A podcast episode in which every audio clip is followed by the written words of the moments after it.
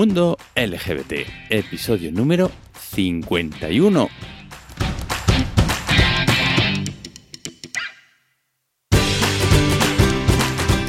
Bienvenidos y bienvenidas a un nuevo episodio de Mundo LGBT, tu podcast sobre diversidad afectivo, sexual y familiar.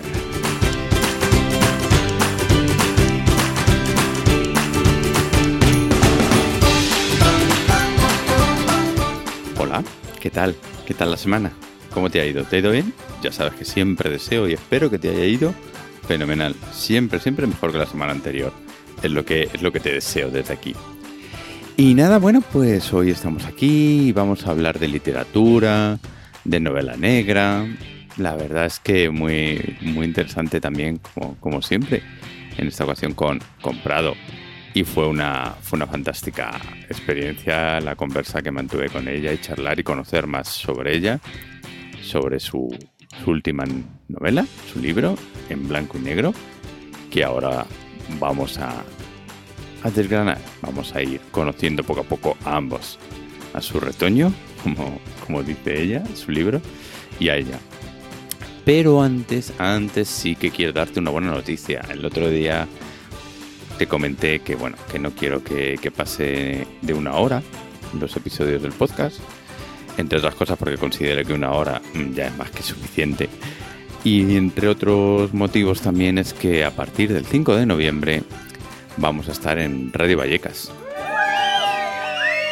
Radio Vallecas es una radio comunitaria de barrio, aquí en Madrid, del barrio de Vallecas, evidentemente.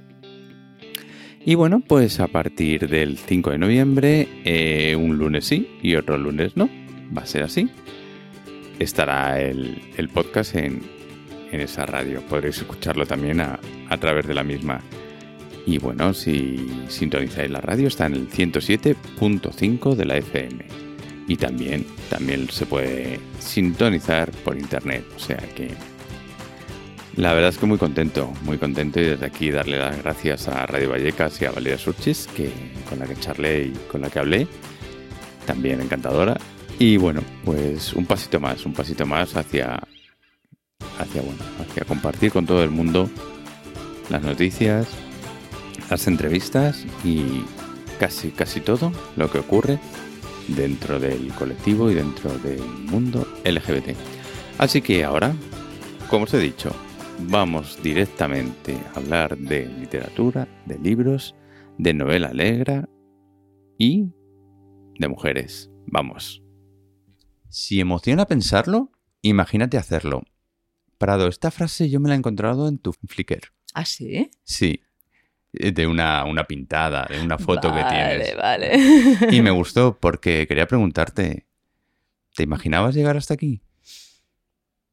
Mm, eh, ¿Hasta aquí dónde es exactamente? Hasta en el momento donde estás. No me refiero físicamente aquí en esta librería, sino hasta este momento en tu vida. Mm, no, No. no, no, porque si bien la ilusión está ahí siempre y, y considero que es el motor, ¿no? Es el motor de, de absolutamente todo lo que se hace en la vida. El- la, la ilusión y el amor por lo que estás haciendo. Eh, cada paso te descubre algo nuevo. Y no sabes lo que te vas a encontrar en cada paso. Tú te puedes imaginar objetivamente una situación, pero esos pasitos, esos escalones, lo que te vas encontrando en cada escalón, por ejemplo, hoy aquí, esta librería, tú, es algo que no te puedes imaginar. Entonces, eh, las experiencias que todo esto me está proporcionando, no, para nada. Qué O sea, bueno. te marcas un objetivo, ese objetivo te lo puedes imaginar, pero todo lo que hay alrededor de ese objetivo, que te ayuda a llegar a él, Para nada. y es lo que tiene el, el peso y la fuerza que eh, se convierte en otro motor, ¿no? Para continuar y decir, hombre, pues algo estarás haciendo bien eh, cuando te encuentras con gente tan bonita, tan guapa, eh, que te está apoyando de esta manera y que te ayuda a seguir eh, subiendo peldaños. Sí. Pues buenos días, Prado. Buenos días. Hoy tenemos con nosotros a Prado G. Velázquez. O Prado Velázquez, ¿cómo prefieres que te llame? O Prado. Prado Velázquez, que cuando era actriz, era mi nombre Ah. artístico, y Prado G. Velázquez eh, como escritora, el G de, de guapa, digo de García. Qué bueno. Man- manchega de nacimiento. Y desde bien temprano, desde joven, escribiste historias que luego teatralizabas. Sí, el, teatro y la escritura van de la mano, eh, me han acompañado desde muy pequeña. También dibujaba, eh, de hecho, el Bellas Artes era una de las cosas que yo creía que acabaría, acabaría haciendo, pero finalmente me decanté por el teatro eh, no sé si verá, que tenía nueve años, que me puse una nariz de payaso en el colegio, hicimos una obrita de teatro, eh, me encantó lo que sentí, dije, yo quiero ser actriz, pero escribía, escribía, y las cosas que escribía luego las dramatizaba y las tuve la oportunidad cuando hacía teatro de aficionado y luego cuando estudié arte dramático de llevarlas a cabo sí, sí. Exactamente, estuviste formándote en, porque ahora ya resides en Cataluña, sí. en Sitges y no... Eh, en Sitges ya hace unos cuantos años, y eh, por amor. Eso, está genial. Sitges es una población encantadora, me encanta. Y bueno, entonces estuviste formando, estuviste haciendo cursitos, teatro, y en un momento determinado decides ser escritora, lanzarte al ruedo y escribir. Y sale Tierra de Sol, de la editorial Éride en el año 92. Eh, no, en el 92 sucede la acción. Ajá. De, eh, fue... Uh, ¿Cuándo se publicó? hace como... Madre mía, cómo pasa el tiempo. Ya hace como seis o siete años. Ah, Unos siete años cuando empecé. Unos seis, cinco, eh, eh siete, seis o siete años, sí. Sí, sí, sí, sí, sí. Eh, bueno, el, tema es lo que te comento. Yo escribía y escribía y escribía, pero cosas cortas hasta que ya me puse a escribir una novela. Eh, y es gracias a, las amistades que me rodean, en las que confío que tienen un criterio que me dicen, nena, esto es publicable, muévete, muévelo. Y empecé a moverlo y conseguí, conseguí publicarlo con una editorial de Madrid, precisamente. Era una coedición, eh, pero bueno, ya me podía dar con un canto de los dientes que una editorial pusiera una parte económica de, la publicación y ahí que me lancé, lo utilicé lógicamente como trampolín también, pensando ya en las siguientes novelas. Ah, muy bien. Mm. ¿También has hecho algo de diseño gráfico también? Sí, de hecho es lo que me ha dado de comer hasta hace poco tiempo, un diseño gráfico y diseño web, sí. Madre mía, mm, una mujer polifacética. Comunicación, al fin y al cabo, todo, ¿no? ¿Te gusta comunicar? Yo creo que sí, que... ¿Te gusta transmitir? Tú me viste anoche en la presentación, dímelo tú. Te vi. te vi, te vi muy bien. La verdad es que quedé, impresionado. Luego, luego vamos a hablar de la presentación del libro, porque realmente hoy vamos a charlar de tu última novela, en blanco y negro. Así que, pero antes vamos a un poquito a, hablar más sobre ti para, conocerte. Con lo tímida que soy, Dios mío. ¿Quién lo diría? ¿Qué vocaciones frustradas tienes?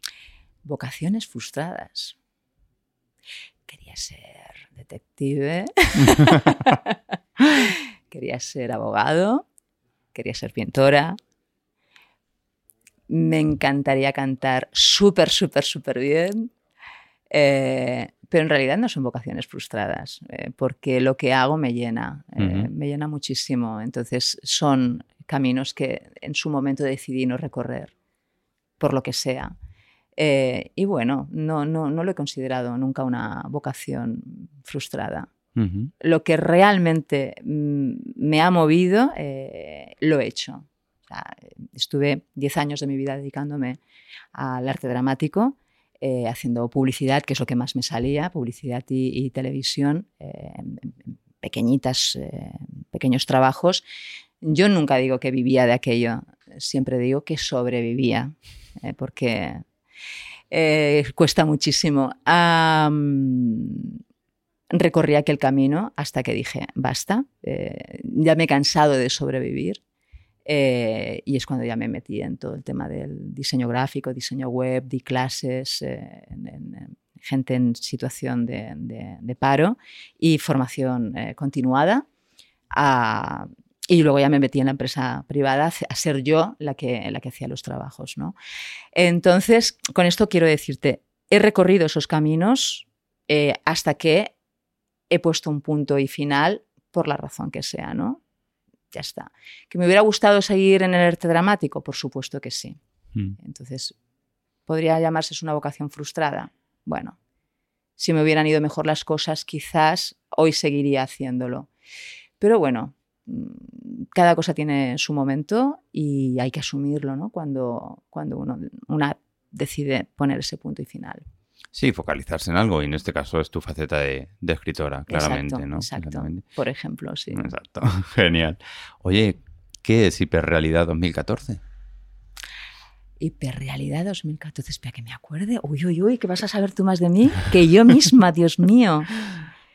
Ponme al día. Está en el blog. Es un texto que escribiste. Ok.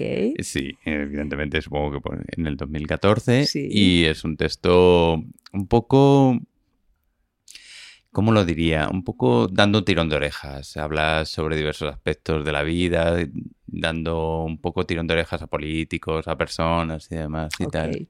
Sí. ¿Lo recuerdas? Una colaboración que hice con una, revista digital, eh, ahora no recuerdo el nombre. Hoy, ¿cómo era? Era muy contestataria. Era una gente, eh, un chico mexicano, ah, que la tuvo dos o tres años y me pidió colaboraciones eh, con el tema político-cultural. Y bueno, ahí... Ahí te explayaste, me explayé. Y porque, y porque ya cerró el chiringuito, si no hubiera continuado explayándome, sí, sí, sí. Una parte reivindicativa de ti que, que, sale también ahí, ¿no? Sí, tengo una vena por ahí, que cuando se me hincha... bueno, escritora, ¿cómo ves el mundo de la mujer y la literatura? Cada vez mejor. Afortunadamente. cada vez mejor, eh, cada vez eh, tenemos más eh, visibilidad y no hablo como lesbiana, hablo como mujer. cada, vez, cada vez se nos tiene más en cuenta, a pesar de que hemos necesitado que hace un par de años se inventen el Día de la Mujer Escritora. Es que claro, cuando, cuando tenemos esas necesidades, ¿no? de que haya un día que, el Día de la Mujer, el Día de la Mujer Escritora, el Día de el Orgullo, el Día de eso quiere decir que está muy bien porque se tiene en cuenta, pero también hay que hacer la reflexión. Queda mucho camino por recorrer para que no sea necesario ese el día de. ¿no? Eh, yo lo veo cada vez mejor. Hay, hay, gente con muchísimo talento que no tiene voz y que no tiene oportunidades. Eh, gracias a, a, las redes, eso también ha facilitado que estas personas que no tienen voz cada vez se den más a conocer y están saliendo mm, personas muy interesantes. Y el tema de la autopublicación también permite esto.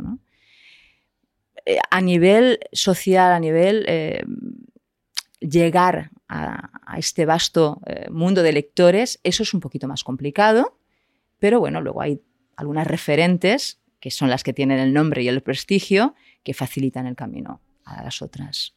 Lo bueno es eso, es que ahora puedes autopublicar tu libro hmm. por, escaso importe, escaso dinero, te puede costar muy poquito. Y eso da voz a lo que estás comentando, es decir, da voz a diversas personas que tienen algo que decir, tienen algo que comunicar, que quieren hmm. escribir. Y a mí me parece una oportunidad, hombres y mujeres, evidentemente, increíble, exactamente. Y sobre todo de cara a la mujer, que bueno, que hasta ahora pues, la tiene más, más vedado y demás. Y dentro de la parte de mujeres y literatura, vamos a hablar de escritoras lesbianas y demás, y, o de género LGBT también.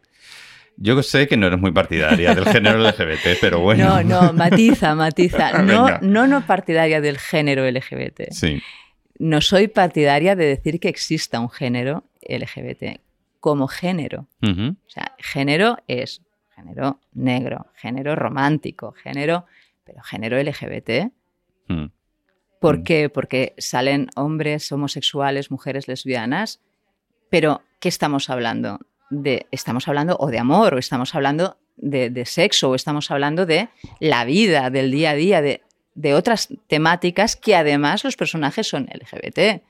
Entonces sería en todo caso en el caso de la novela romántica, LGBT. El género estamos un hablando. ¿Hablaríamos de un subgénero? Mm, Tampoco. No sé si sería género la palabra, ¿eh? Ostras, ahora tendría que pensar y tengo un dolor de cabeza. no vamos a preguntar por qué. Vamos a dejarlo. que ayer fue la presentación del libro. pero en los nervios. pero, ¿consideras que debe existir, o no, por lo menos la literatura LGBT. Vamos, no vamos a hablar ya de, género, entonces. Sí, yo creo que eh, sí, porque eh, hay público, hay, hay público para este vamos a, para, aunque no estoy de acuerdo en llamarlo género, venga, va, Venga, hoy va. lo vamos a llamar Venga, género, que va, así va más rápido. hay público para este género, hay necesidades todavía que cubrir. Entonces sí, sí, porque eh, tanto para las nuevas generaciones incluso, ¿no? que, que se descubren, que, que- que necesitan buscar referentes en literatura, ¿cómo van a buscar si no utilizamos estas etiquetas? ¿no? Eh, todo y que cada vez estamos encontrando personajes homosexuales cada vez en, en- en- en- en más en, libros que no tienen no serían tildados de género LGBT, ¿no? Pero bueno, mm, sí que es cierto que cuando se focaliza muchísimo en, estos personajes, nos tocan más, porque están hablando de, de nosotros mismos Claro. y de- de cosas que hemos vivido o no, o han vivido eh, amigos nuestros, porque yo, por ejemplo, mm, vamos, no he tenido una salida del armario eh, mm, traumática, pero hay gente que sí. Y hay no- muchísimas novelas que, que tratan este tema. Entonces, ostras, pues claro que es necesario. Un poco terapéutico incluso, ¿no? Sí, yo creo que sí. O sea, yo es cierto. O sea, estamos en las grandes ciudades y ahora hay series de televisión y Mm. películas y demás y tal. Juegos de, de la Play y Exacto, todo. exacto. Ya, vamos, hemos llegado hasta ahí, ¿no? Princesas Disney que son lesbianas. Es, afortunadamente increíble y yo estoy muy contento de ello. Pero yo creo que, que sí, porque además la lectura es algo muy íntimo, ¿no? Y entonces abrir ese libro donde hasta cierto punto te puedes ver reflejado o reflejada. Mm. O bueno, un héroe, una heroína, ¿sabes? Es decir, trasladarte. Sobre todo también porque, no nos vamos a engañar, todavía hay gente que lo está pasando bastante mal. Totalmente de acuerdo Claro, contigo. exactamente. Claro. Con lo cual ahí, pues puede ser una válvula de escape, un, Mm. Por lo menos darle una oportunidad a la gente de que, bueno, de que hay otras opciones y, y demás. Entonces, bueno, yo sí que considero que es importante esa literatura LGBT, que bueno, la, le ponemos la etiqueta, no vamos a hablar de etiquetas, pero bueno. No, pero claro, es que estamos en una época eh, que aún necesitamos de etiquetas. Nos guste o no nos guste. Mm. Aún necesitamos estas etiquetas. Y además el ser humano tendemos esta tendencia de poner etiquetas absolutamente a todo. O sea, que partamos de esa premisa. Mm, claro. Es que me ha gustado esto que has dicho de el héroe, la heroína, tal. Sí, pero ya me estás planteando, bueno, al men- al menos a, mí, a, lo mejor estás hablando del de, de el héroe como simplemente como protagonista de la novela, pero claro, eh, no, estás hablando de más, ¿no? Sí. Claro, entonces, eh, yo entiendo, no es que lo entienda, es que lo que pretendo es hacer ese héroe o esa heroína, pero que no solo lo pueda leer una lesbiana, sino voy un paso más allá. Claro. Por, la, la lesbiana que necesite encontrar su referente en, en mi literatura va a encontrar eh, eh, personajes lésbicos, pero también quiero ese paso más allá. Quiero que una persona que no tenga que ver con nosotros, un heterosexual, eh, pueda leerlo y pueda entenderlo. A lo mejor no se va a sentir eh, identificado, o sí, porque al fin y al cabo hay una- un nexo común. Todos somos seres humanos Exacto. y el amor es universal. O sea, necesitamos etiquetas, sin embargo, continuamente estamos intentando quitárnoslas diciendo el sexo y el amor son universales y soy como tú. ¿Por qué me rechazas? Exacto. Así es, así es. Además hay una cosa curiosa, hablando de etiquetas. Ayer asistí, que vamos a hablar luego, a la presentación de tu libro aquí en, en el Kogan, en Madrid. Y estábamos unas 60 personas Ayer. ayer, ayer Sí, por la sí. noche. Mira, mira los Muy pelillos, bien. mira, mira Ah, cómo se me fue ponen. Genial, Uh. genial. Pero hablando de etiquetas, solamente estábamos tres chicos. Tres chicos. Bueno, el presentador, José Sin Luis Serrano. presentador, eh, estabas tú. eh, la persona que te hizo una interpelación. Y Exactamente. cuando salí iba un chico con una chica para firmarte el libro. Sí, sí, sí. Exactamente. Que venían de Sevilla. Fíjate, qué bueno. Eso es un orgullo. Exactamente. Entonces dices, madre mía, aquí hay etiquetas. Es decir, vengo a la presentación de un libro, es una novela. Vale, lo organiza el grupo de lesbianas del Kogan, Ujú. que desde aquí le mandamos un saludo, exactamente. Pero es que somos tres chicos. Es que os cuesta a los hombres eh, mover el culo, ¿eh? Cuando es un- algo que tiene que ver con las mujeres lesbianas. Mm. Os Nos cuesta. cuesta, nos cuesta. Sí, En todas las presentaciones que he hecho eh, de carácter LGTB, eh, muy pocos hombres, muy poca representación masculina. Sin embargo, en, en, en Casal Lambda, en. Barcelona, que es el primo hermano de Cogam, eh, en Madrid, habían bastantes hombres heteros. Heteros que o bien me habían conocido en redes o bien venían acompañando a amigas suyas, pero que estaban allí y que incluso participaron. O sea, Sí, pero curioso. de la- del, del ambiente, eh, no sé, un par. Sí, sí, no, la, la verdad es que, es que bueno, pues eh, a mí me resultó muy curioso ayer, además de vez en cuando estuve mirando, digo, a ver si viene alguno más, alguno más. Yo Mm. creo, bueno, dentro del colectivo seguimos bastante polarizados, ¿no? Y entonces Ujú. si es algo para mujeres, pues es para mujeres nada más y ya está. Y me parece una pena, pero bueno. Claro, esto es otra de las cosas que me, me encantaría romper, ¿no? Eh, por eso cuando hablo de, no- de- de En blanco y negro, insisto, es una novela negra que además la protagonista es lesbiana y hay relaciones lésbicas, sí. Pero tú como hombre eh, homosexual u otro hombre hetero se la van a poder leer disfrutando del género negro. Mm. ¿Las etiquetas ayudan a vender más o no? Yo creía que sí, pero claro, vamos a seguir hablando de la pola- polarización, hombre-mujer, lesbiana, homosexual. Eh, las mujeres nos cuesta, ¿eh? Las mujeres lesbianas les cuesta, les cuesta. sí. Sí, sí, sí, sí, sí. Sí, sí. Yo la, la etiqueta la utilizo por lo que estábamos hablando hace tres minutos. Llegar precisamente a este público que necesita referentes y visibilizar. Ya visibilizo en la historia, pero lógicamente, si no llega al público, mm, al final la- la- la- utilizas etiquetas o hashtag, ¿no? En, en las redes Vamos a sociales, ¿no? vamos a Vamos hablar de hashtag. Eh, entonces, ahí llegas mm, porque visibilizas, pero eso no quiere decir que se venda más. No, no, no. De hecho, mm, no, no tengo números todavía. de- de- vamos por la segunda edición, pero ignoro eh, la cantidad de, de ejemplares que llevamos vendidos. eh, y sería interesante hacer una estadística de cuánto público LGTB ha comprado el libro y cuánto, y cuánto no. Sí, sería muy interesante, la Mm, verdad que sí. Porque sé, me consta, me consta que hay mucho, mucho, mucho público no LGTB.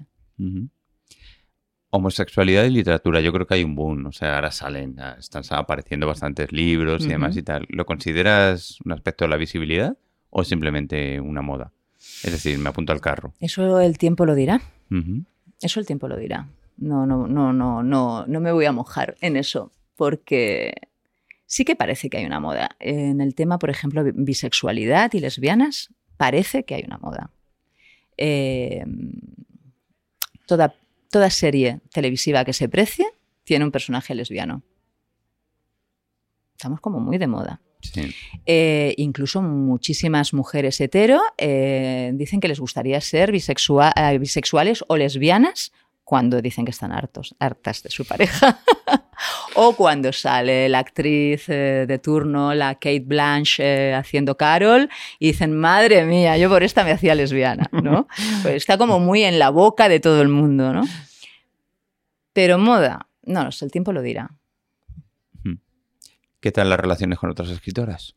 Bien, Bien, bien. En principio, ostras, nos apoyamos. Sí, eh, Sí. estuviste también presentando aquí el libro En en, el en. Orgullo, en el Mado. Mm. Y Estuve en las estuviste- firmas. Habían varias compañeras allí, estaba Mari Ropero, que anoche, por cierto, también estuvo en, la presentación. eh, Elena mm, Flores. Flores eh, y alguna más, que me perdone si no recuerdo el nombre ahora mismo, que ya he dicho que tengo dolor de cabeza. Eh, estamos, nos, nos apoyamos. Eh, yo, a nivel, a título personal, yo creo que la unión hace la fuerza. Ujú. Eh, soy, soy una, como, como ser humano, soy una persona mm, muy compañera y me gusta hacer piña. Entonces, en redes sociales, por ejemplo, nos apoyamos. No me gusta ir de folclórica. Aquello de, ay, qué guapa eres tú, tú eres más guapa todavía. No, a ver, Ya. yo personalmente no juego a ese juego, pero el apoyo sí. Eh, si yo puedo eh, echar una mano a, a una compañera escritora para mm, darla a conocer en mis redes sociales, lo hago. Y ellas hacen lo propio. Entonces es buena, es buena. Mm.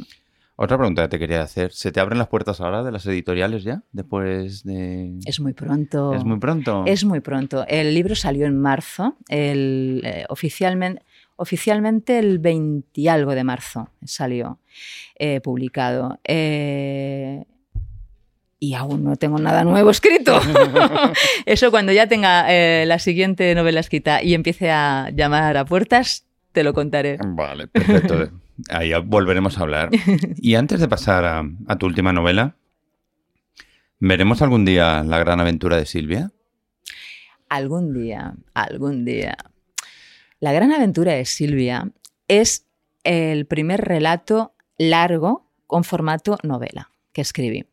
Me lo pasé teta. Es una aventura y si en Blanco y Negro y Tierra de Sol tienen homenajes al cine, La gran aventura de Silvia directamente es una película empezando por el título. El título, hay una película de la Catherine Herburg que se titula así.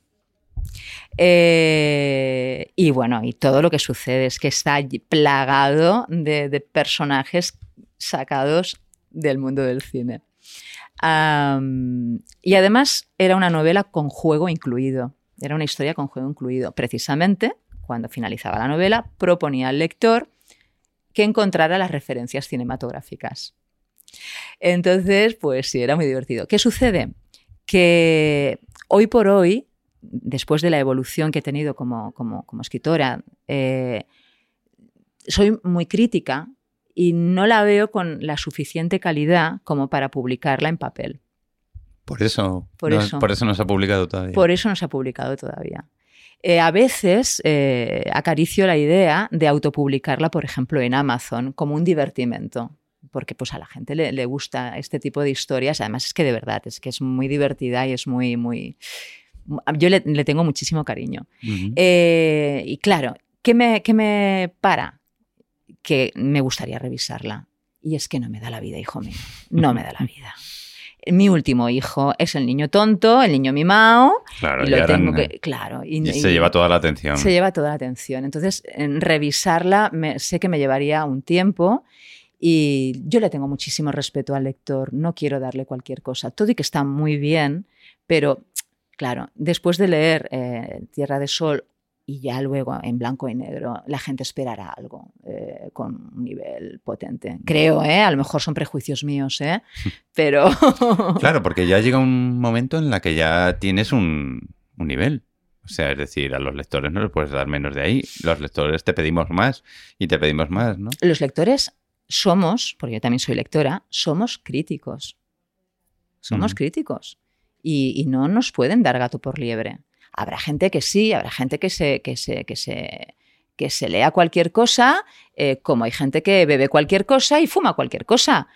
Pero te repito, yo eh, soy coherente y además le tengo muchísimo respeto a la profesión, me cuesta mucho decir, por ejemplo, soy escritora.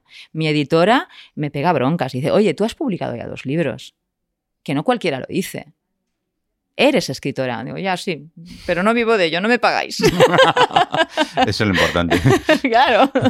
Eh, entonces, le tengo respeto a la profesión y le tengo muchísimo respeto al lector. A mí como lectora no me gusta que me tomen el pelo. Eh, y, por ejemplo, dentro de, no vamos a hablar de, libros ni de escritores eh, famosos, conocidos o, mediáticos, pero cuando coges una novela o un bestseller eh, que te lo están metiendo con, calzador y lo lees y dices, madre mía, y este señor o esta señora eh, ha ganado o no ha ganado, o está publicando con... O... Vamos, por favor, que hay gente desconocida que, que escribe muchísimo mejor. Claro. Cierto. Respeto, ante todo. Pues vamos a hablar del niño. Venga, vamos, a, hablar del niño. O de la niña, porque la portada es una nena. Verdad, verdad, totalmente. vamos a hablar de En Blanco y Negro, de la editorial Legales, que he publicado este, este año. Y la sinopsis es Rachel J. Bladovich se despierta en una cama que no es la suya, desnuda, atada. Cualquiera pensaría que es algo excitante, y lo sería si no fuera porque tiene un ojo hinchado y la cabeza como un bombo. Señales inequívocas de que está metida en un lío. Los Ángeles, 1950. ¿De dónde salió la inspiración para todo esto? Me gusta que me hagas esa pregunta. Madre mía, hace tanto que escribí que la novela que no me acuerdo de dónde salió la inspiración. Eh, sí, lo comenté anoche. el crimen de la Dalia Negra. El crimen de la Dalia Negra que mm, cuando supe de él y me informé, eh, me impresionó muchísimo y quería que saliera en la historia que ya estaba eh, elucubrando, ¿no? Ya tenía el personaje que quería que fuera una mujer policía, luego derivó a detective privado. el crimen de la de la Negra sucede en 1947 y tenía que ser en aquella época. Al final sucede en 1950 porque salen referenciados en la novela una serie de hechos que se daban en otros años y ya que en la novela me tomaba varias licencias creativas, pues digo, bueno, tampoco te pases, tampoco te... Mira, hay una licencia que no expliqué anoche. Ah, sí, mira, una primicia, eh, menos mal. Sí, sí. Nada, pero es la, única ya. ¿eh? Hay, sí que hay un hecho que sale mm, referenciado que no sucedió eh, antes del 50, creo que fue en el 51, o en las navidades del 50 o en el 51, no recuerdo. Eh, son las Navidades Sangrientas, un, episodio un poco negro de, la policía de Los Ángeles en concreto. Eh, pero bueno, ya no, ya no quería entrar dentro de lo que era la década de los 50. Tenía que ser máximo 1950. Mujer detective, años 50, lesbiana. ¿Te gustan las dificultades, no? Mucho. Las cosas fáciles está para que las hagan los demás. Eso está muy bien. Hay referencias al cine negro, política es como, como un esqueleto que le vamos o le has ido acoplando piezas, has ido llenándolo con sucesos de la época y demás, y los has ido hilando y los has ido engranando, y al final te ha quedado una novela fantástica. Redonda. Exacto. Eh, sí, sí, sí. Em, vamos a ver, el hecho de situarla en aquella, en aquella época eh, y por ese respeto al lector del que te comentaba, hace que me documente. Eh, podría haber sido todo inventado y más superficial, pero no, decido documentarme. Lógicamente, también me tenía que documentar bien del crimen de la Dalia Negra. Todo y que, te repito, sale referenciado. Pero es como cuando construyes, eh, hablando de cine o de teatro, ya que había sido actriz, es como cuando construyes un personaje para que sea creíble, para que sea verosímil, le has de dotar de una vida, le has de dotar de un pasado, de un presente, de una mochila que lo haga verosímil, que, el, espectador se crea lo que estás diciendo porque tiene una carga interior, ¿no? Para mí la novela es exactamente lo mismo. Para escribir esta historia con estos personajes tenía que dotarlos de una verosimilitud que era la época y los hechos que acontecen en esa época. Por eso, tanta documentación. Em, hay una escena que el personaje se pinta los ojos con rímel. ¿Con rímel? Con máscara de pestañas. El rímel es una marca francesa que no dio el salto a Estados Unidos no sé si lo dio, de hecho. Eh, entonces, pues allí habrían otras marcas. Y además Estados Unidos, con lo grandísima que es, pues imagínate, cada estado tendría su propia marca. Máscara de pestañas. Dices, ostras, ¿por esa chorrada? Pues sí, por esa chorrada. Porque habrá una persona que lea rímel y no se dé ni cuenta, porque lo tenemos en nuestro lenguaje. Pero habrá otra persona que diga, nena, aquí te has colado. Entonces, estas tonterías son piezas muy chiquititas que van construyendo ¿no? ese, ese, ese entorno, ese ambiente y que le dan riqueza a la historia. Y acabas creyéndote que una mujer sea detective en 1950 cuando al menos no me consta que existieran. Claro. Es verdad que comentaste que, bueno, sí existían mujeres policías anteriormente y tal, pero es más, o sea, ella dice que trabaja para su marido. Efectivamente, efectivamente, claro. Eh, una mujer eh, no era como aquí en España, que una mujer no podía ni tener una cuenta corriente a no ser que estuviera casada o su padre se la abriera. Bueno, de hecho, directamente ni se la abría. Vivías en la casa con los padres y ya está. No era así. Eh, pero claro, otra cosa es dedicarte a una profesión de hombres nadie iba a ir a buscar a una mujer detective para que sé, perseguir al marido a ver si te pone los cuernos, por decirte algo, ¿no? Claro. O contratarlo para, para investigar eh, un robo. Es una profesión de hombre. Y Mm. más eh, en la novela negra siempre la mujer ha sido tratada como ese objeto, ese obscuro objeto del De deseo, ¿no? exactamente, que también hablamos ayer de- en la presentación Claro. del libro. Claro, o, o necesitábamos ser salvadas o éramos las malas malísimas eh, que hacía caer al hombre a cuatro patas y en la desgracia, ¿no? Hmm, Entonces, Genial. ¿Qué puede encontrar el lector o la lectora en tu novela? esa vuelta de tuerca, por ejemplo, esa vuelta de tuerca de- del género negro clásico, porque es, es muy clásica, ¿eh? El- el- el- como género negro. O sea, el género negro es, eh, es un subgénero de la policíaca eh, que tiene mm, unas pautas muy concretas a seguir. Entonces, cumple eh, todas estas, estas pautas o, o- o el 99% de estas pautas, salvo que el protagonista no es un hombre, que es una mujer. eh, a, a lo mejor alguna, algún espectador, iba a decir yo ahora, algún oyente que sea experto mm, puede disentir de lo que voy a decir ahora, mm, porque tampoco yo soy una super mega experta como para asegurarlo 100%, ¿eh? pero eh, los hombres de las novelas negras, detectives privados, normalmente tienen un pasado muy tormentoso y son gente, mm, hombres muy amargados. Más que sarcásticos, son agrios. El humor que tú te puedes encontrar en una novela negra clásica es por la amargura de ese personaje, ¿no? Aquí Bradovich es un poquito, mm, mm, iba a decir superficial, no es la palabra. Tiene su pasado tormentoso, pero lo lleva de otra manera. Mm, Es una mujer muy irónica, entonces la novela tiene muchísimo sentido del humor. Su humor es muy negro y es una mujer que se toma muy poco en serio a sí misma. Es muy humana, es muy poliédrica, entonces tiene sus traumas y tiene sus complejos y tiene sus, sus, em, sus dudas con respecto a lo que hace o, o cómo lo hace. eh, y eso, eh, esas dudas hace que se- no se tome todo lo en serio que debería de tomarse a sí misma. Eh, entonces, eh, le da a toda la historia un punto eh, de sentido del humor que no, al menos yo todo lo que me he leído, y no me lo he leído todo ni de coña,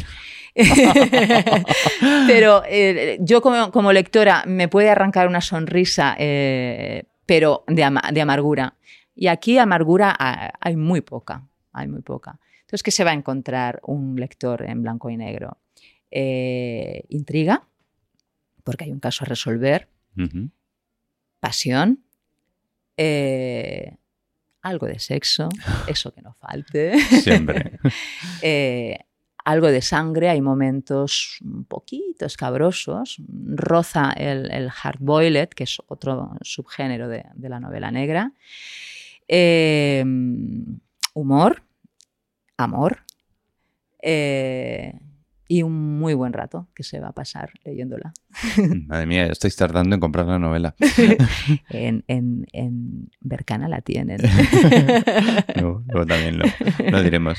¿Qué puede aportar la protagonista a la mujer lesbiana de hoy en día? Mm, ostras, ¿qué puede aportar la protagonista de la mujer lesbiana de hoy en día? ¿Su rebeldía, quizá? Una mujer de, de la época de, los años 40 eh, que se atreve a hacer lo que ella hace, a pesar de que, como bien has dicho, mm, diga que tiene marido, lleve un anillo de casada, ¿no? Para disimular, ¿no? Pero por otro lado, se atreve a vivir su vida con todo lo que conlleva, ¿no? con el malvivir también, eh, porque no es una detective de prestigio. Eh,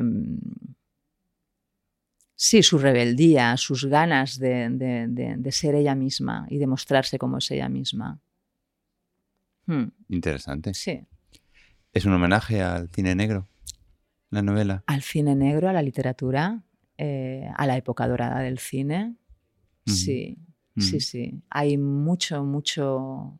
Ya no es la ambientación, es mucha referencia, mucho guiño, tanto al lector como al espectador, eh, quien tenga una cultureta cinematográfica se lo va a pasar teta, la verdad, porque te vas a encontrar muchos, hay personajes mm, de, la mitomanía reales y mezclados con personajes eh, de películas y de literatura.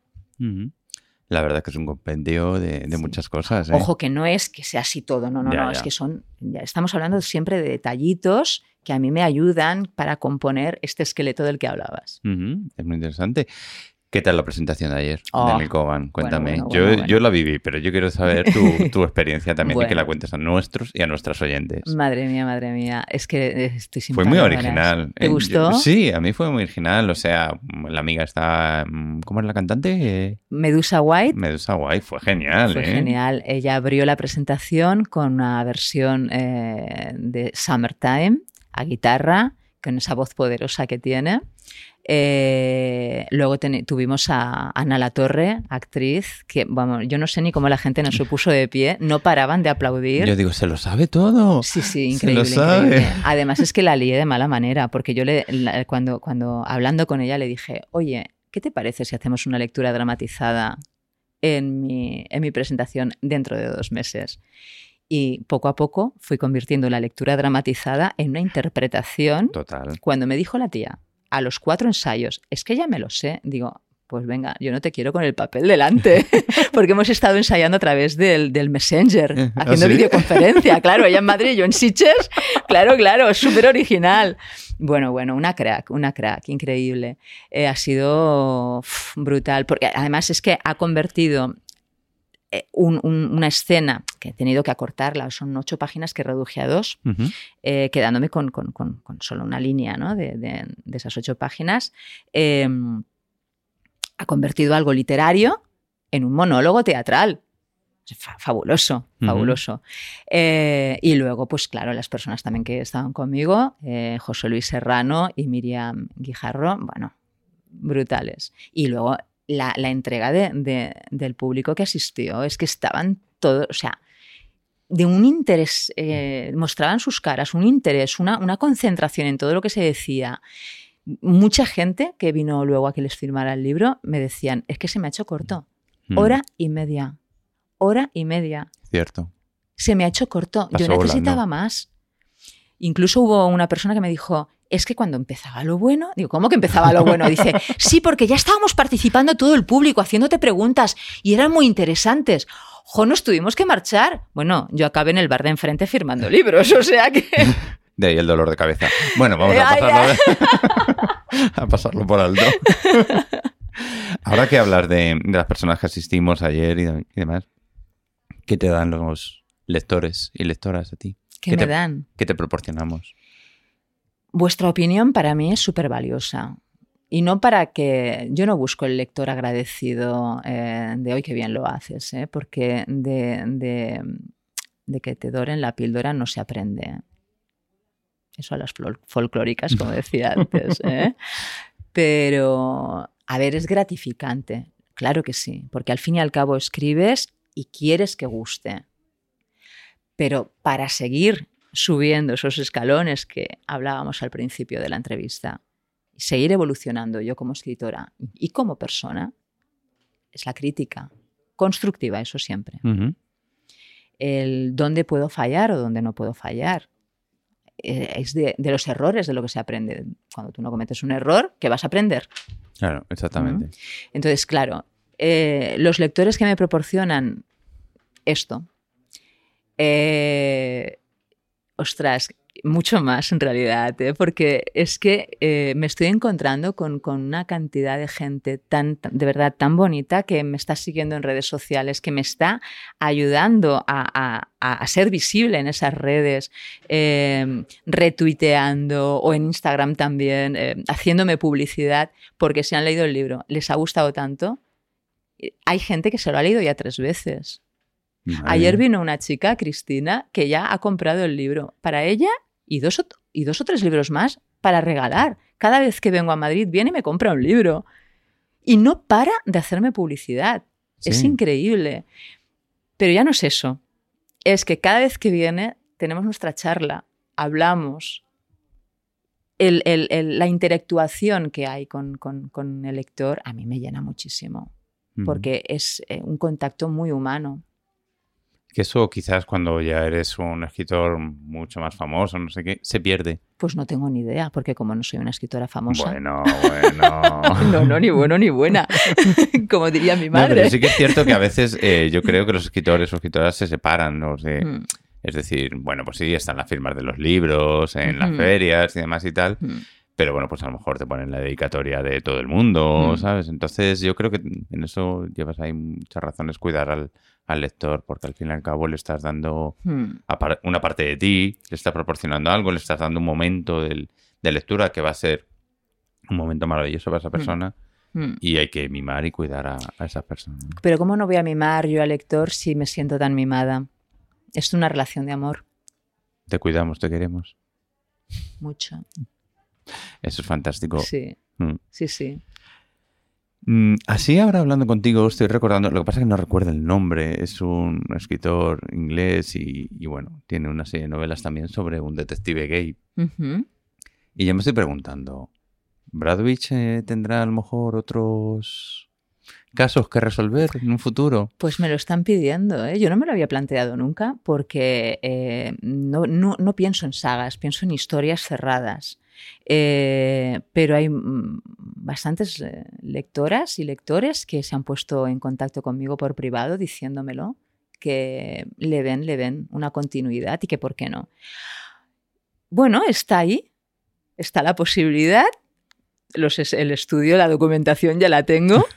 Eh, tendría que planteármelo. Lo que sucede es que tengo que confesar que ahora mismo eh, me apetecen otras cosas. Eh, tengo dos novelas en mente que ya he empezado. Genial, Una- cuéntanos, cuéntanos. Bueno, cuéntanos lo que, pu- lo que puedas. Lo que cuéntanos- pueda. Cuéntanos lo que sí, porque, porque una de ellas está empezada, pero solo lo que es la sinopsis. O sea, que realmente es como si, vamos, no está ni en el principio de la gestación. Por buscar una imagen, ¿no? Eh, y sería una intriga psicológica, eh, con pocos personajes y pff, muy dura, muy, muy dura, muy dura, muy dura.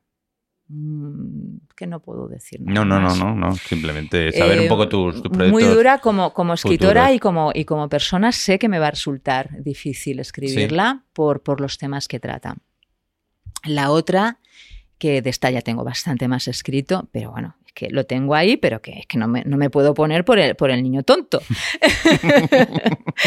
Esa es una policíaca, eh, ya sucederá en nuestra época, porque claro, Tierra de Sol en 1992, en blanco y negro en 1950, Tierra de Sol en México, Exacto. en blanco y negro en Los Ángeles. Esta ya sucederá, Ya toca. eh, ya toca en España y en nuestra época. Mira, Déjame un poquito de descansar, por favor. de tanta documentación De y tanta- Oye, qué poca coña, que es que te, te quita muchísimo tiempo, ¿eh? Tengo horas y horas y horas en, en gigas de fotografías y textos. Mm, contabilicé un día, lo seleccioné todo y aquello de propiedades de esta carpeta. No sé si eran dos gigas y media o tres gigas. Y piensa que muchísima de la documentación de en blanco y negro está en inglés. Yo hablo, yo hablo inglés con Google Translator. O sea, tal cual te lo digo. Sí, sí. Entonces, telita marinera, déjame de descansar un poquito, que a lo mejor así me da un poquito más Mm, para escribir y no tanto para leer, ¿no? No, pero eso está muy bien porque, claro, demuestra lo que hemos hablado y lo que hemos comentado en nuestra, nuestra charla de Mm. toda la documentación, cómo mm, te importa el lector Mm, para no mm, dar un dato que no sea correcto, que te has permitido unas licencias, como tú bien dices, pero esa importancia que le das a, a los hechos y que las cosas estén bien hechas, mm. ¿verdad? Sí, sí, sí. Yo cuando lo relatabas ayer en la, en la presentación del libro, la verdad es que me, me resultó asombroso. Comentabas ahí mapas de, de Los Ángeles Mm. Uy, y sí, demás sí. y tal. Oh, pero es que además ha sido tan divertido. Tengo que confesar que me lo he pasado súper bien, ¿eh? porque hay cosas que no desconocía, las, las he descubierto y, y- y han influido incluso en que haya escenas que las modifique. Eh, de- porque claro, tú crees una cosa por, influenciada por, por- las series, por las películas antiguas y tal, y luego descubres que no. Y eso de repente te da un punto, una luz, ahí al final del camino, cuando estás bloqueada en una escena, por ejemplo, y tal, y dices, ostras, pero si es que esto me da la posibilidad de escribir esta otra cosa, esta otra escena, ¿no? Eh, y bueno, bueno, eh, hay, hay, una escena que a mí me gusta mucho de la novela, que sucede delante de, un faro que hay en Los Ángeles. Eh, ay, ahora no recuerdo el nombre del faro. Bueno, pues cuando descubrí que estaba ese faro y desde donde se podía ver, automáticamente vi la escena. además la vi, o sea, físicamente la vi y digo, bueno, bueno, es precioso esto. Y muy, muy contrastado con lo que sucede, ¿no? No sé, y de repente estas cosas te aportan también, ¿no? Sí, sí. Eh, bueno, pues la novela que estaba escribiendo, esa ya sucederá eh, en, Barcelona en principio, aunque posiblemente la ubique en, diferentes lugares, porque me da, me da para ello, y eh, será policíaca seguramente. Digo seguramente porque hay un personaje que aún no sé bien bien. Sí que puedo explicar que hay una psicóloga por en medio. Hay una psicóloga. Es una pena que los eh, que yo estoy con los lectores, yo digo que los oyentes no puedan ver tu cara de tu expresión de, felicidad, de entusiasmo cuando estás hablando de, estos proyectos futuros. O sea, hmm. porque es que es que lo vives, o sea, es que tu cara, tu cara es reflejo de que de disfrutar hmm. y de sentirlo, vivirlo. Es que me lo paso muy bien. Qué bueno. Es, es que es como, claro, es que construir algo desde cero eh, y darle tu vida y, tú, ya no la ilusión, ese motor del que hablábamos, es que le das tu vida, ¿no? Le insuflas vida. Eh, eh, eres como un poco Dios en este aspecto, ¿no? Ah, ostras, y ves cómo va evolucionando, va creciendo, y los personajes van cobrando una vida y te vas nutriendo de, de, esa documentación o de las personas con las que hablas, de tu día a día en definitiva, y todo eso lo puedes utilizar de repente tener una mochila en la espalda cobra pleno sentido. ¿Sabes? ¡Ay, esta mochila que tanto pesa! Pero Dios mío, pues mira, yo la utilizo para, también para estas cositas. Qué bueno. Pues igual que en tu novela, estamos llegando al final de la entrevista. Y antes de pedirte una última cosa, no sé si hay algo que quieres añadir, que nos hayamos dejado, que quieras decir a nuestros oyentes y a nuestras oyentes. No sé, ¿nos hemos dejado algo? Pues no, porque ha sido una entrevista completísima. Tengo que felicitarte porque, madre mía, madre mía, has sacado de mí. Vamos, vamos. me gusta ahí, ¿Te gusta? ¿Te gusta? sí, sí. Bueno, es que cuando has, hablado de hiperrealidad 1, digo, madre, ponme al día. Claro, porque, o sea, es cierto, este es el, niño, el niño donde como dices tú, pero a mí me, interesa también, en este caso, conocer a, la madre. Claro. Para saber por qué, por qué ha nacido en blanco y negro. Es que la madre, yo siempre digo que lleno el disco duro de mi cabeza de datos para crear algo, luego lo tengo que vaciar. Porque es que si no, no cabe tanto ahí. Ya dicen eso del 10% del cerebro, que he leído que eso no es verdad, ¿eh? que es un bulo. ¿eh? Parece ser que no es verdad. Pero entonces yo tengo que vaciarlo y claro. Pero bueno, ahí mm. estamos. Pues la última cosa que yo te quiero pedir es un párrafo. Léenos un párrafo del libro.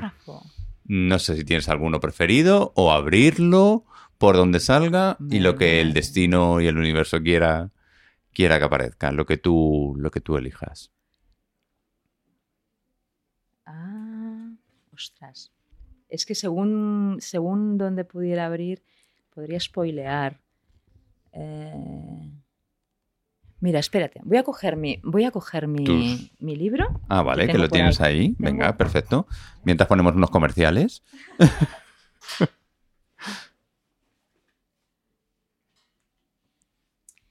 claro, mira. Una cosa que no hemos comentado es que efectivamente Rachel es lesbiana, pero también es feminista. Ah. Eh, no soy yo quien se dio cuenta de ello. ¿eh? Fue en Valencia, hice una presentación con Isabel Cercenado en, en Carravolta. Eh, Isabel Cercenado es una referente en el feminismo ahí en Valencia. Y esta mujer me trajo el libro con montones de marcas. Me preguntaba si el libro era feminista y yo dije, bueno, a ver, un poquito, porque claro, porque Vladovich mm, sí que tiene algo de feminista porque tiene conciencia de género. Ya no re- refiriéndome al feminismo mm, desde nuestro prisma como mujer, sino la conciencia también de lo que al hombre se le exige socialmente. Al final tuve que darle ra- la razón y decir, me has convencido, en blanco y negro es feminista, porque me sacó tantas referencias a lo largo del libro que dije, Sí. que no, que no, que, que ya, que yo no hablo, que hables tú.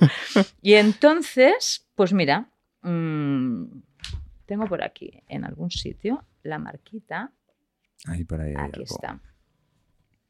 La marquita de donde eh, que dem- demostraría ¿no? o apoyaría, apo- apoyaría esta conciencia de género de la que yo hablo de, de Bladovich. Eh, ella, en la investigación, una de las cosas que, que hace es llamar por teléfono eh, para hablar eh, con familias mm, de, unas personas que están desaparecidas. Y llega a, a una familia. La mujer que me atendió resultó ser la madre, destrozada por el dolor. La pérdida de un hijo es algo que va contra natura. Una pare al retoño, lo amamanta, lo ve crecer, lo guía, lo ayuda a valerse por sí mismo hasta que un día, con suerte, lo ve convertirse en una persona de provecho y espera dejar este mundo con el orgullo de haber hecho algo bueno en la vida. Lo contrario no es razonable ni justo. La señora Moore no dudó, no pudo hablar conmigo y le pasó el aparato a su esposo. A los hombres los educan para que no muestren sus debilidades ni sus sentimientos. Los educan para que no lloren, como nenazas, aunque por dentro se desmoronen. Está mal visto socialmente. Ellos deben mostrarse fuertes e implacables, aunque no lo sean. Deben decir palabrotas y escupir. Deben mantener el tipo cuando hablan de su hija masacrada con una desconocida. Como si no fueran padres, como si no fueran humanos. El señor Moore lo hizo muy bien. Madre mía. A ver. Genial. Genial, de verdad. Pues ya sabéis, todos. Pero que, que- que hay humor también, ¿eh? También. No, no, es lo bueno, que, que hay de todo, hay de todo en Sí, el libro. sí, Está sí. genial. Para finalizar, dinos dónde nuestros oyentes y las oyentes te pueden encontrar, en las redes sociales, en la página web, y dónde se puede adquirir el libro, si no físicamente, también por internet. Cuéntanos. Pues eh, en redes sociales, en Facebook, Instagram, Twitter, eh, siempre me van a encontrar con mi nombre completo, Prado G. Velázquez, el arroba delante en Twitter, Instagram y en, en Facebook también, eh, facebook.com barra Prado G. Velázquez. Eh, mi página web es pradogvelázquez.es y bueno, el libro en, en Madrid está en Bercana, seguro siempre. En Barcelona, por ejemplo, están cómplices, seguro siempre. Pero en realidad cualquier librería, eh, tú vas y, y- y- y lo pides. Tú te vas a la librería, en blanco y negro, Prado G. Velázquez, editorial legales. Eh, el ISBN del libro que lo encuentras en, en internet y la librería te lo trae. Vamos, si quiere vender la librería, te lo va a traer seguro, porque es que es un servicio que lo, que lo, que lo tienen. La mayoría de, de libreros lo hacen porque quieren vender. Mm. Eh, en Amazon también está, para los que os guste comprar en Amazon. Sí, que- o si estamos hablando también, alguien nos escucha, Claro. vamos a poner en Argentina, por ejemplo. Efectivamente, sí. Eh, aquí en España, por favor, comprad en las librerías, que si las librerías están muriendo. Amazon nos va muy bien a los autores, pero a las librerías les, ha- les hace mucho daño. ¿Vale? Además, tiene gastos de envío. Ya. Nada, nada, fuera, fuera.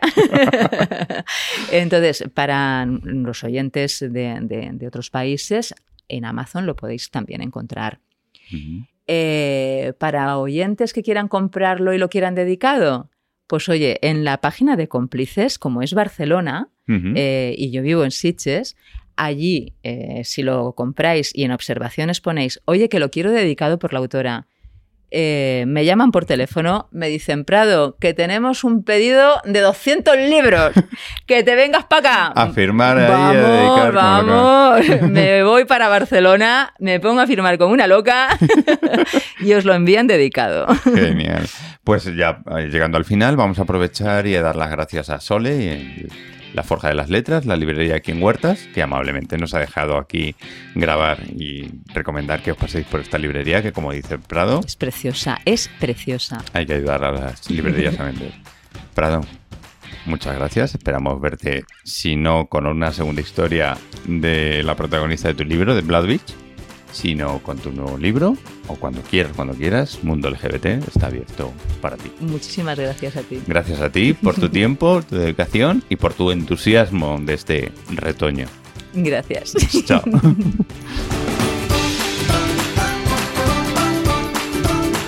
Bueno, la verdad que fue un lujazo charlar con, con Prado y, y, ahí me lo pasé, me lo pasé muy bien con ella, genial, charlando y, y conociéndola un poquito más y, y, a su último retoño, a su novela, que os animo a adquirirla, que de verdad que, que está, está muy, muy bien.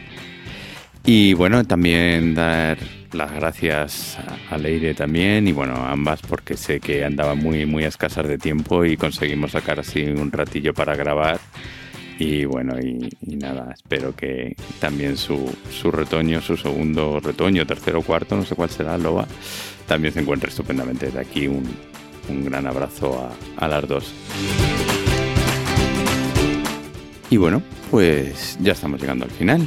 Y antes de terminar, sí que me gustaría pedirte pues, que si te ha gustado, pues ya sabes, dejes algún comentario en algunas de las plataformas donde este podcast está alojado. Comentario, estrellitas, le des al me gusta, en fin, cada una lo que, lo que tenga, que es de agradecer para que este podcast tenga más visibilidad, que es lo que andamos buscando. Y bueno, también si estás interesado en patrocinar el podcast, pues serás bienvenido y puedes ponerte en contacto con nosotros mediante la web Así que terminamos. Recuerda que tanto este episodio como los anteriores puedes escucharlos desde nuestra página web www.mundo.lgbt. Y si quieres ponerte en contacto conmigo, hacerme alguna sugerencia o lo que consideres oportuno, puedes hacerlo por medio del formulario de contacto de la web o en el correo hola arroba mundo lgbt y hacerme llegar temas a tratar, colaboraciones, noticias, lo que se te ocurra relacionado con el movimiento sobre diversidad afectivo, sexual y familiar y, bueno, ¿qué te gustaría que apareciera aquí? Igualmente, si quieres colaborar con el podcast, serás muy, muy bienvenido. También recordarte que puedes encontrarnos en las plataformas de Apple Podcasts, en iOS, en Spreaker, en Ivos, en Spotify, en... Pues, que yo creo que ya estamos en todas. Y me parece en Hear Radio también. Me parece que no nos dejamos ninguna o te puedes suscribir mediante el enlace RSS que siempre dejo en las notas del programa y que es lo más recomendable. ¿eh? Y termino con la habitual frase de Harvey Mill. Sin esperanza, las minorías se rinden. Hasta el próximo episodio.